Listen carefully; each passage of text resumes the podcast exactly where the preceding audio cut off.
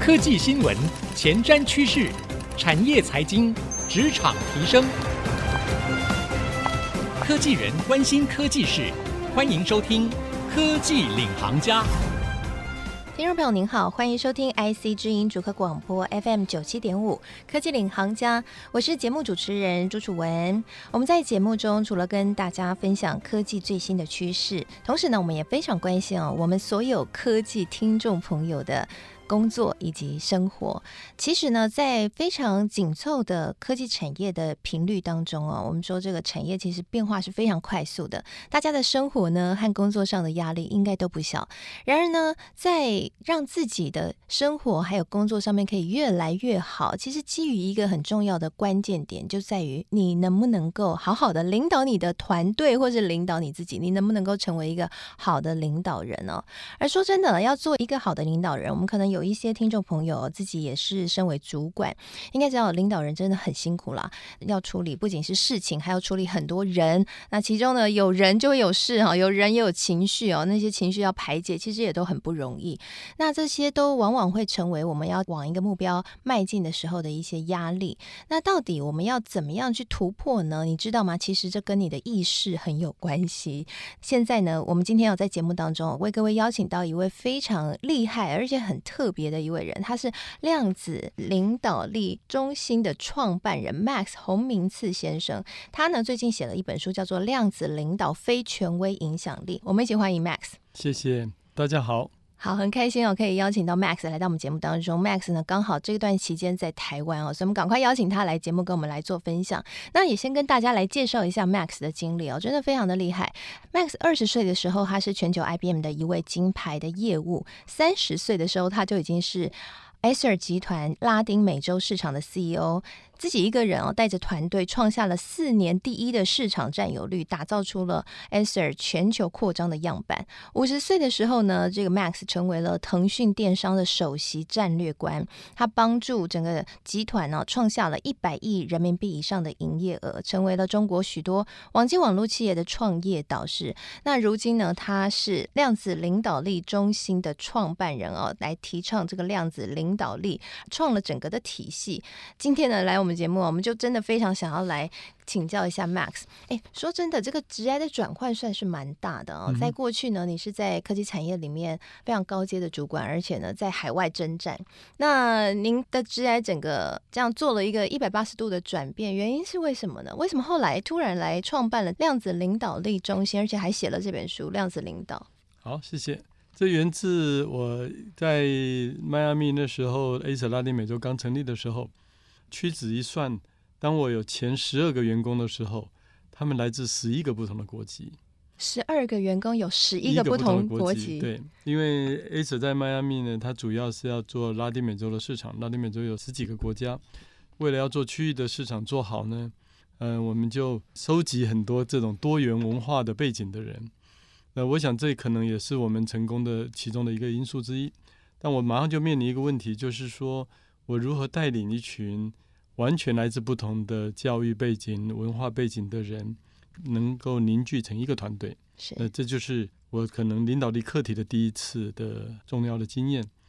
后来等到我在大陆开始辅导很多的创业以及互联网转型，我那时候做战略顾问的时候，我发现说，我即使给一样好的战略，可是十个团队里面可能只有五个团队会成功。我就在分析这两个一对照之后，就发现说，其实企业的成功呢，它需要有三个核心的要素。第一个是领导力，领导人的领导力实际上是决定成功的非常重要的关键。然后第二个当然还是战略，然后第三个是组织系统。所以我就开始呃研究领导力。对于组织成功的关键要点是什么？嗯，那为什么会跟量子力学有关系呢？其实我们看到领导力相关讨论，因为我自己气管系毕业的，是在学校教了蛮多，我们有很多那个管理大师啊，大家应该都耳熟能详。但是其实我算是第一次听到说量子力学可以跟领导来相互结合，而且可以产生更大的能量，这是。怎么会有这样的一个思维的转换，或者说有这样的一个创意，把这两个结合？那这两个结合又跟以往我们传统所谓的领导有什么不一样？好，那我们来先解剖一下什么叫领导力。领导力呢，简单讲是影响一群人共同完成使命的能力。它跟管理不一样，领导力是以人为中心的。那影响一群人呢，你又需要以对方可以接受的方式去影响他们，去影响他们的看法、思想、行为跟语言。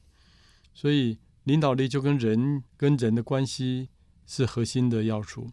那既然是谈到人的话，我们就跟我们的思想、行为。语言有很大的关系。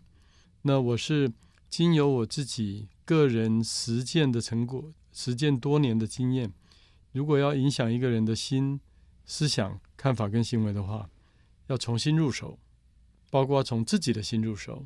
我们都知道乔布斯是一个呃很好的冥想者，他很多的创新，他都说他的产品创新的时候，他都会先去做一个很深的冥想。为什么要做这些事情？那这些都跟人的心有关系，所以当我在开始研究领导力的时候，我就回想到我自己过去禅修的经验，我就觉得说，我不想要在只是在表面上的层次上去谈。所谓表面层次，就是现象里你可以观察到的那部分，我就想要去探索更深的，到底是什么东西在影响人的行为，影响人的心，影响人的思维，然后。我有在一个偶然的机会呢，看到了量子物理，它对我们的宇宙观跟生命观的影响。原来量子物理告诉我们，这个世界是粒子跟波，也就是能量所组成的。而更底层呢，能量是在物质的底层。所以透过那个之后呢，我就开始是深入理解量子物理学所做的实验以及它背后的原理，就就发现说。物质不只是底层是能量，而且当意识观察者的意识是会影响那个波变成粒子的。嗯，所以我们对于传统物理学会认为说，他们在研究的是不以任何个人意识所转移的客观事实。量子物理告诉大家说，不是这个样子的。这个世界是当你是观察者的时候。你的意识就介入了这个你观察的对象，这个发现呢，对我来讲冲击很大。嗯，这就跟我们的意识，原来我们会在观察中就会去改变我们所观察的这个世界，嗯，以及改变我们自己身心的这种状态。所以有了这个基础认识之后，我开始就把这件事情就整合在一起。因为当我们在做领导力的时候，实际上最难的就是去影响别人的信念。对不对？是。所以，像我当初在迈阿密，为什么我能够把那一群小小联合国军最后组合成一个呃能够作战的团队？其中一个重要的是，施志农先生那时候在宏基要开始做国际市场的时候，他就提出一个口号：“Acer，a global citizen。”他说：“Acer 是一个世界公民。”这句话呢，表面上看起来好像很空幻。当我在拉丁美洲的时候，就变得非常有效，因为你想想看，当年九零年代的时候，台湾在高科技这个产业没有今天的地位。嗯，那时候台湾在全世界知名的是什么？做雨伞啊、皮鞋呀、啊。所以在这种情况下，这些各国的人他如何能够相信说台湾的一个高科技产品能够成为领先品牌？所以我们又透过告诉他们，就是 Acer。是一个 global citizen，是一个全球公民。那我们的理想愿景是什么？那他们都可以是这个事业的主人翁之一。他们的信念就开始接受，这个不是为一个台湾公司在做事，而是为一个全球化的公司在做事。是，嗯，那这就所谓的意识，你需要先从人的意识跟信念里面去调整，最后你的领导力跟。你的战略才有办法实现。嗯，是。但 Max 刚刚有提到了，就是说他把这样的一个量子物理的概念跟领导来做结合。换句话说，在带领团队的时候，意识去影响后面的说服和建造，就变成很重要的一个部分。嗯，就像 Max 刚刚您举的例子，你说你带了一个多国联军 的一个 团队，你用了一个。施正荣董事长那时候的说法就是，我们是一个全世界公民哈的团队来说服他们。其实这个我们在看一些领导相关的时候，我们通常会讲，这就是一个 vision。嗯哼。但我想 vision 应该跟你在书中提到的意识还是有一个不一样，对不对？对。所以你在讲出这个 vision 来领导他们的时候，你心中的意识有做什么样的转换？我想这是我们听众朋友应该可以参考的。是的，这是很关键的，因为很多人，如果你把这个只是当做口号贴在墙壁上的话，对，它实际上不会发挥力量，而且很有可能产生负面的效果。所以，当我们在谈这件事情的时候，我需要是真心相信，我真心让自己成为一个世界公民，我真心相信。我们跟他们是平等的，我们跟他们是一体的，因为都是世界公民。而我的真心的相信，我的意识，当我跟团队在一起的时候，如果我只是要借这个来利用他们，跟我借这个来，我真心相信，所以我要跟他们形成一个共同体。我的内在的意识，我们称为底层动机，是决定你做这个方法有效还是没有效。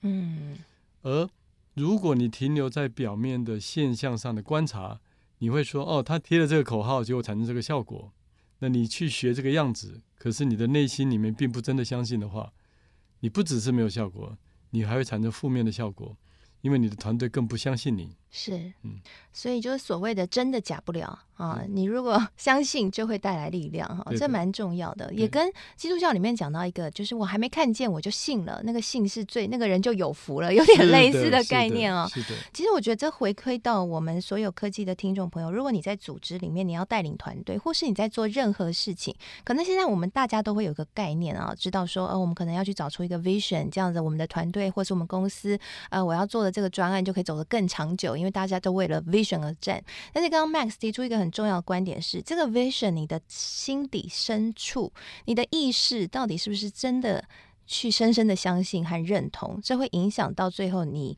努力之后的成效，你可能会发现说，诶，其实我都有照着 vision 去前进啊，为什么最后领导没有效果呢？很可能就是在意识这个部分出了问题。那休息一下，广告回来啊，我们继续来深入的探讨一下这个意识呢。Max 在书里面提出哈，有非常多的种类，而且也分成了所谓的正能量和负能量。而其实这两个词现在大家应该越来越熟悉了，但是你真的有去深入思考过这两个背后所带来的情绪和行为动机？以及呢，它可能产生的呃一个思维上的转换边界点在哪里，又如何转换嘛？而这又会影响到你带领团队的成效哈。休息一下，广告回来继续收听科技领航家。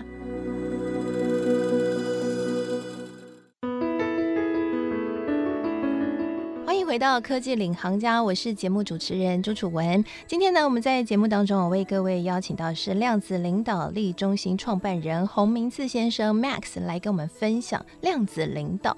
量子领导呢，Max 在上半集节目跟我们聊到了，他是把量子物理和领导力两个概念来做结合，可以帮助我们在领导上面真正来发挥一个影响力。而且这个影响力不是来自于组织赋予给你的权力，也不是来自于你的操控或者是一些权威哦。而是一个非权威影响力，不用动用权威，就会让你身旁的人都来跟随你。听起来大家是不是很心动呢？好，接下来呢，下半集节目我们要更深入聊一聊哦，量子领导里面一个很重要的观念就在于人类的意识的能量，而这个意识的能量其实就跟所有领导人对于自己内心的探索非常的有关系。我们是不是可以请 Max 再来跟我们分享一下？这个意识呢，有哪些不同的分类？那又要怎么去进行转换？我们先请这个 Max 跟我们分享一下种类的部分。待会我们来聊一些情境哈，这个转换的情境。嗯嗯嗯、好，意识呢，如果从一般的心理学来讲，它就只是分表意识跟潜意识。嗯，那表意识就是我们头脑可以觉察到的表意识，潜意识我们觉察不到。但譬如说我们在睡觉的时候，或是我们在呃有一个情绪反应出来的时候，我们去探讨，我们就发现是潜意识在作用。但是意识会驱动我们在人的里面内心里面产生一种能量，那那个意识能量呢，它会产生一种频率。我们意识如何产生能量呢？就是经由频率来产生。那我们意识如何改变频率，就跟我们的底层动机有关。所以我们的底层动机，譬如说恐惧一百，它的底层动机就是。我们觉得这个世界都是很可怕的，所以你是退缩的。当你的是主动三百一，你是你的底层动机是觉得你的能量很足够，你希望你帮助周围的人，你帮助这个世界的。所以这个你不同的底层动机会产生不同的频率，这个频率会产生不同的能量。那这个人类意识能量成绩表呢，是由一位大卫霍金斯博士经过三十年的研究，数百万的案例，然后理出来的。最后用一张很简单的意识能量层级表，让我们看到我们所有的底层动机可以从最低的羞愧二十，一路到最高的开悟七百到一千，分十七个层次。那我们觉得很舒服，我们觉得很愉悦，我们感受了爱，或是我们感觉到恐惧，感觉到冷漠，感觉到悲伤。这些都是一种意识在不同的能量状态底下，是，所以你的心其实就决定了你在天堂或是在地狱了。是的，那你所带的团队，它是在天堂或是在地狱，也跟你的心其实是最有关系的。对的，其实我们平常在讨论领导或管理的时候，我们都讲究的是术哦，这个术就是呃技巧，技巧，对对对对对。但其实话术。对话术哈，不管怎么样去说服啊，或是用如何建立系统等等。但是刚刚 Max 提到了一个很重要，是领导人的心。正在一个意识的什么样的层级，其实就会散发出不同的能量，这个能量就会跟你的团队的每一个成员的能量来进行交汇和交流，就会成为你整个团队的能量。嗯、那如果能量很大，那你的团队就可以做大事。对对。如果能量很负面很小，团队就可能做的就没有办法这么好。对对。是、嗯，但是我们也还是看到有一些蛮知名的领导人哦，他们公司的文化可能就是。会是蛮激烈的去骂员工，然后或者是用一些比较激烈的手法去逼迫员工往前进。嗯哼，但他们的公司可能也非常大。嗯哼，那这要怎么样用意识这个层级表来解释呢？OK，很好。就像你看，有些禅师会棒喝他的徒弟，就像我们看马云在中国是一个很很好的例子，就说。他用的方式可能会很激烈，大家要求工作时间很长啊。但是他的出发心，他的底层的出发心，譬如说他们的使命，然后领导人对那个使命的认同程度是极高的。所以像乔布斯也是，那 Steve Jobs 呢，他也很会骂人，可是他的内心的出发点，就骂人的出发点是什么，是重要的，而不是看他的行为。就我们的行为，我们的语言跟行为是来自于我们的思想跟看法，我们的思想跟看法是来自于我们的意识能量层级，所以不能从表面的行为来看这件事，而是要从它的底层的意识能量层级来看这件事。因为我们都是科技人，我用一个物理原理来解释，大家就更容易理解。在物理上有一个叫同频共振，对对吧？就是你用两个音叉，如果当它同频率的时候呢，这边一震动，那边就跟着震动。你中间不需要经过，只是经过一个空气的媒介。好，那既然我们刚刚说意识能量，它是一种能量，它是一种波，它是有频率的，是根据频率的高低来决定能量的高低。所以，当你的底层动机是比较高频的正能量的时候，你跟旁边的人，跟你周围的人，他会受到感染，而这个感染呢，就是同频共振的效果。另外还有一个实验，一个实验呢，就是高音靠近一个玻璃杯，结果会把这个玻璃杯呢震动的开始提高它的振动频率，最后那个高脚的玻璃杯会被震碎。我不知道你有没有看过这样的，有，有对不对？这个过程呢，我们称为高频共振，因为高音的频率是比较高的，玻璃杯的振动频率是比较低的。但是，当玻璃杯跟高音靠近的时候呢，玻璃杯会被启动，它的振动频率就会开始增加，一直到玻璃杯的振动的频率跟高音的振动频率一样的时候，就产生了一个同频共振的效果，然后把玻璃杯自己震碎。高音并没有碰触那个玻璃杯，只是玻璃杯的振动频率提高了之后，它就自己震碎了。是，所以这其实也解释了为什么有些人就特别有号召力和感染力，是很有可能就是他的能量非常惊人。是，那以往我们说能量惊人，感觉是一个蛮抽象的名词概念，嗯，但其实呢，在老师的这一本书里面就提的蛮清楚的哈，就是如果我们直接把它放到人类意识能量层级分布图这个表上来看的话，因为上面就有分嘛，能量层级是几百几百，还是只有二十哈？像如果你是一个呃，你的意识层级是在羞愧的话。你的整个人能量会很低哦，你只有二十分。那如果呢，你的意识层级是在喜悦的话，你的能量层级有。五百四十分诶，所以啊，我开个玩笑啦。为什么那个说笑话的人，嗯、大家都喜欢跟他当朋友？因为他的能量层级很高，所以他大家都靠近他哈。那问题就来了，如果说我现在就发现说，哎，我内在里面是因为愤怒哈，或者是因为欲望而驱使我去做某件事情或某一个决策，或者我在带领团队的时候，我常常骂员工，其实是来自于说我的恐惧啊，这些都是在你的表里面能量层级非常低的啊，分别只有一百。一百二十五还有一百五十分哈，所以能量层级很低。嗯嗯、那我要怎么样去进行一个转换呢？我要如何帮助自己可以不恐惧、不骄傲、欲望减低，然后变成能量层级高一些？嗯，OK。首先呢，我们要接纳我们都是人，所以我们也都会有贪嗔痴，我们也都会有欲望，偶尔也会骄傲哈。所以第一个重要的事情是要能够觉察，就当你是在骄傲的时候，你能够觉察到哦，我已经变成骄傲了。呃，我们说意识能量就骄傲一百七十五。当我在愤怒的时候，我已经觉察到说，我现在已经在愤怒一百五十。然后我知道说，如果我继续愤怒一百五十的话，可能团队都不想干的哈。就像前几年的疫情，有很多公司面临很大的财务跟经济上的的危机，那你很容易陷入为恐惧一百。可是当你的领导人变成恐惧一百的意识能量的时候，你整个团队也会变成恐惧一百，大家就会。压力很大，可是没有能量去做事情，所以第一要一定要觉察，先能够觉察到；第二要学会在意识能量层级里面有一个叫转化能量，就是勇气两百。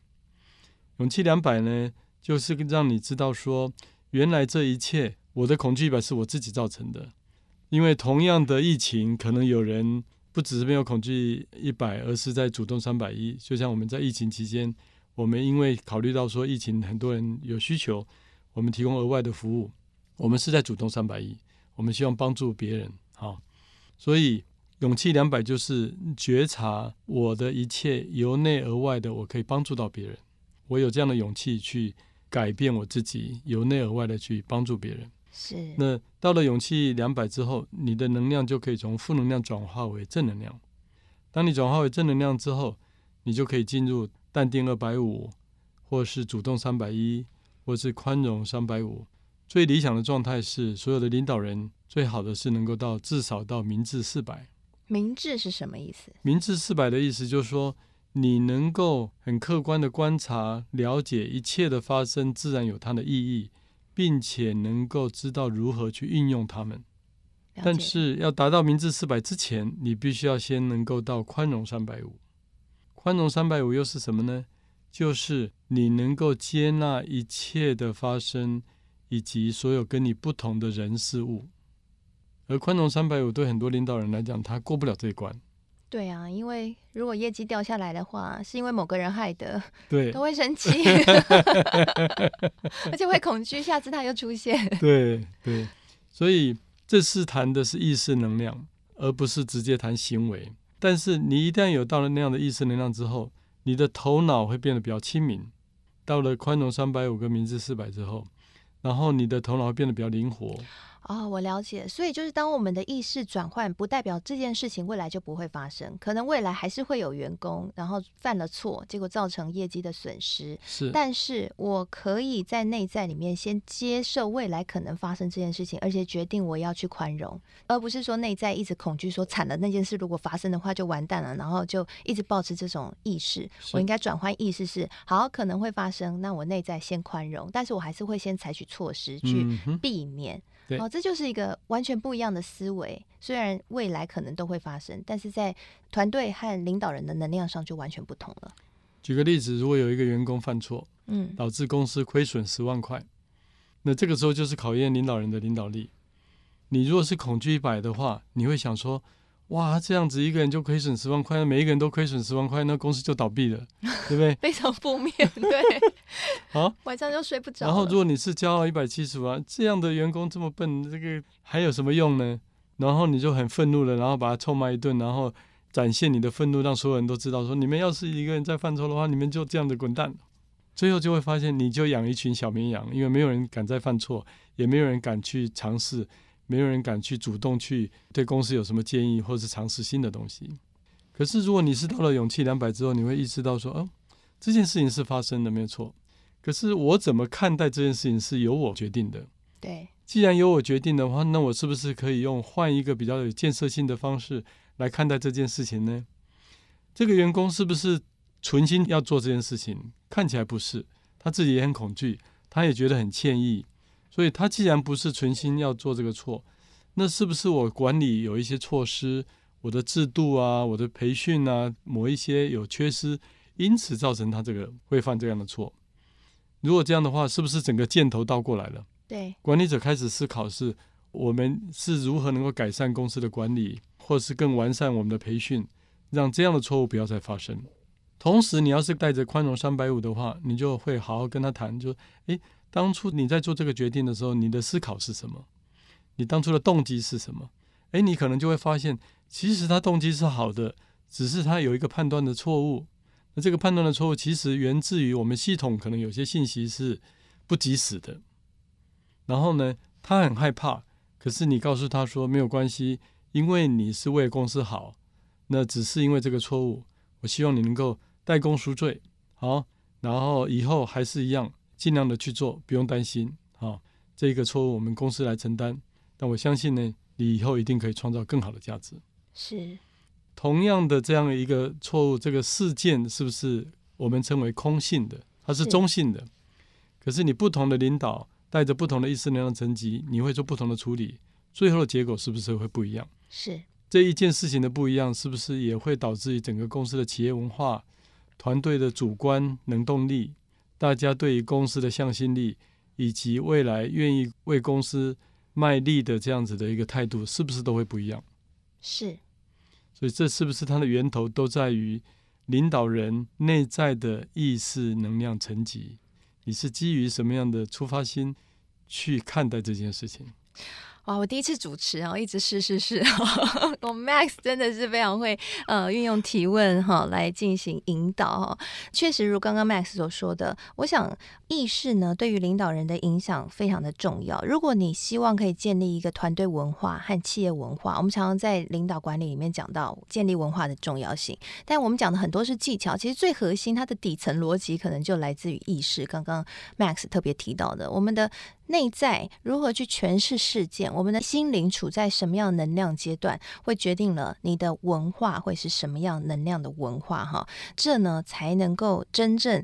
不是靠着权威，不是靠着组织所赋予的权利，而是你真的你的生命本身就具有影响力，而这样的影响力就会让你的团队有不一样的生命力。好，今天呢，我们非常谢谢 Max 来到我们的节目当中的分享，谢谢，谢谢。